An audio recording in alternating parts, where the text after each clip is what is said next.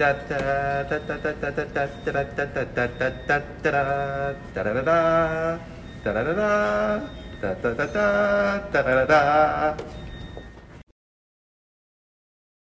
stranger. It's been a long time. How have you been?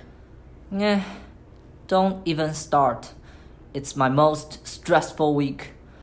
Do you know how many tests I have taken this week? Haven't we all been there?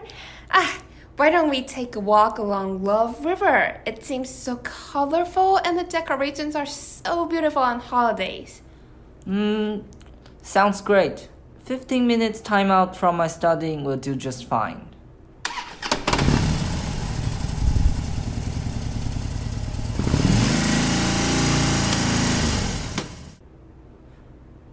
Wow, it's relaxing here.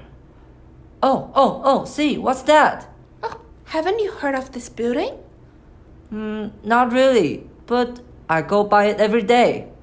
Sometimes I only get 10 seconds to take a look at it, you know, when I fail to run the red light. Mm, I think it's a church. No, it's a basilica, the biggest and the oldest basilica in Kaohsiung. Follow me, let's see if we can have a tour. Hey, wait for me. I want to take a photo first. Come back.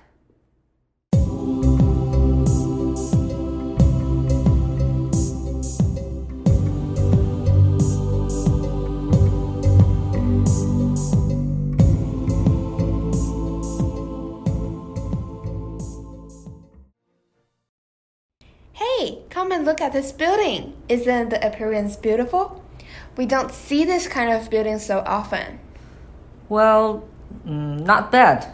It looks very Western style. Western style? Yes, but to be more specific, this basilica is actually a mix of two agricultural styles called Gothic and Romanesque.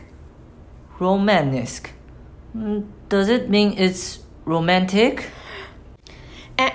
And do you know Rome, the city in Italy? Hmm. It's Rome Romanesque. Romanesque architecture is an architecture style of medieval Europe characterized. English, please. Well, fine. I'll show you something about these two architectural styles in a simple way. Come.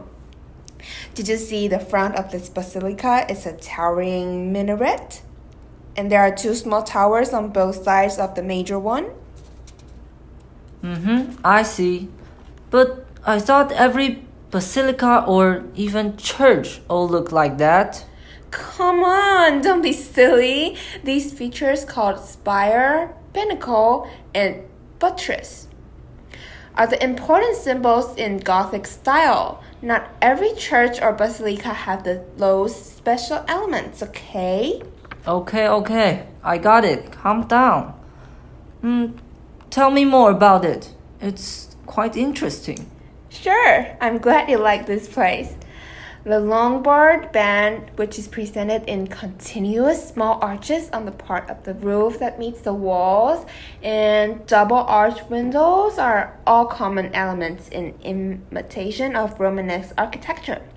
Oh, and and see the arcade on the front door is also one of the classical symbols of Romanesque style.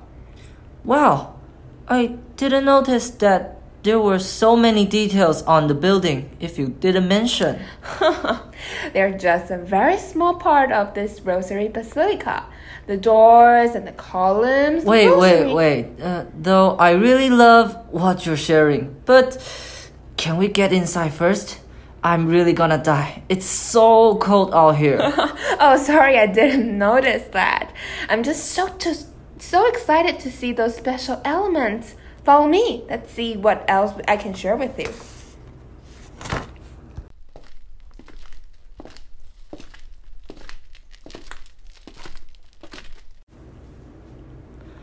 wow, the space inside is much bigger than I thought.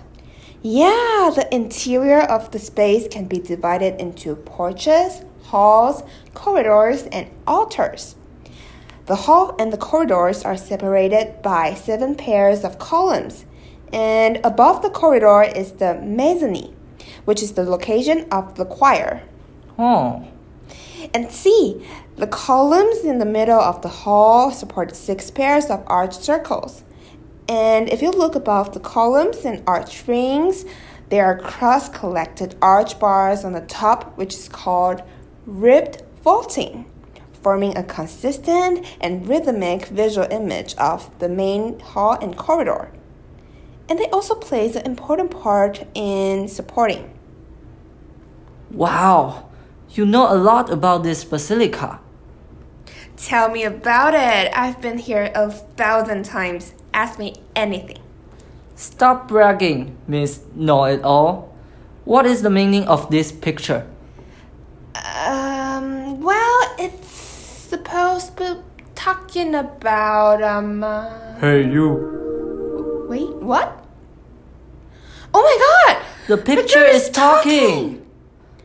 Uh, who are you? No, uh, I mean, uh, oh my god, this is happening. no, I am an angel. I saw you two are interested in this basilica. Perhaps I can show you more. Wanna go back to the 19th century with me? Wow, that would be so cool.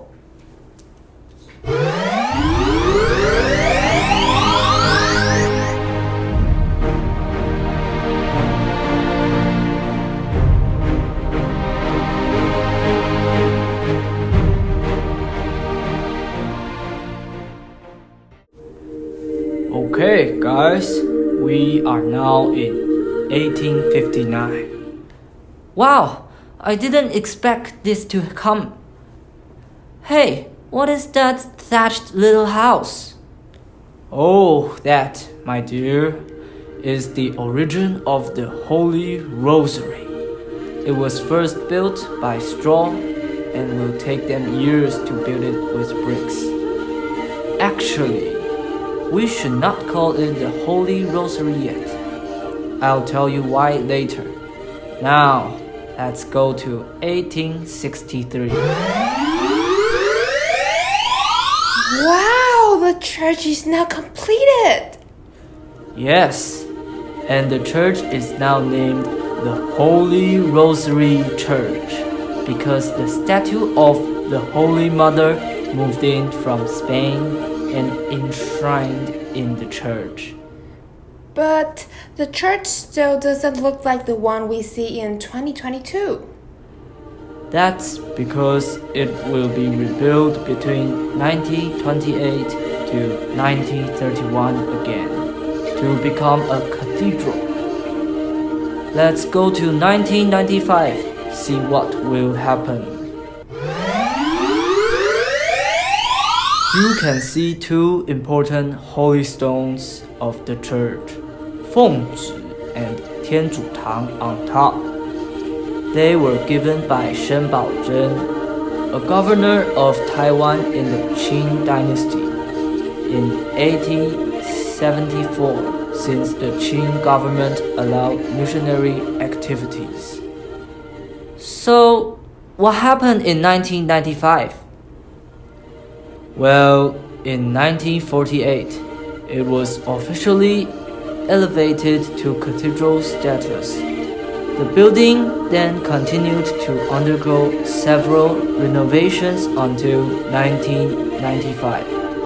In 1995, the Holy See promoted it to a basilica, and it is now one of the most important churches in Asia. Um, excuse me, but I'm a little bit confused. Cathedral? Basilica? Um, what's the differences? The differences between basilica and cathedral is that a basilica is considered as the higher church authority, and it is divided into basilicas major and basilicas minor. A cathedral is a church that is run only by the bishop. Uh, so the Holy Rosary was first a cathedral, then promoted by a pope to a basilica. Good. You are learning really fast. Mm, I think we really should go back. I still have a lot of works to do. Okay, fine. Let's go back.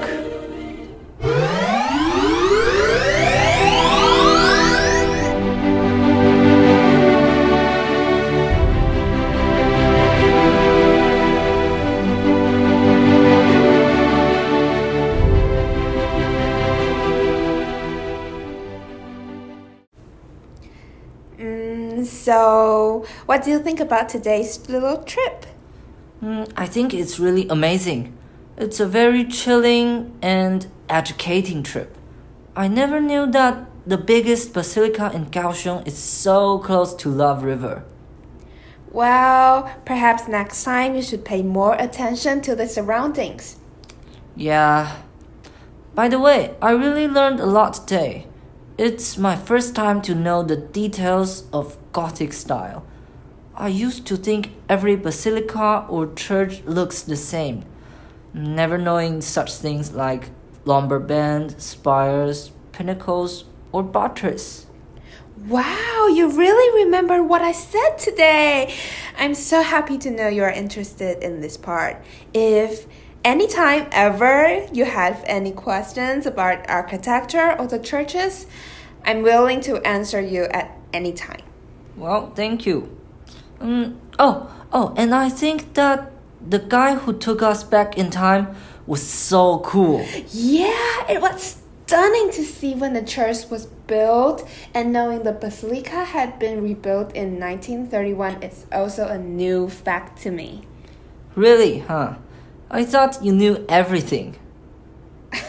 uh, not, not really. All right, all right. I'm just kidding. Thank you for inviting me to this tour. I think I have the power to face my exams again. Well, I'm so happy for you. Hope you pass all your tests then. Hmm. I will. See you around. Bye.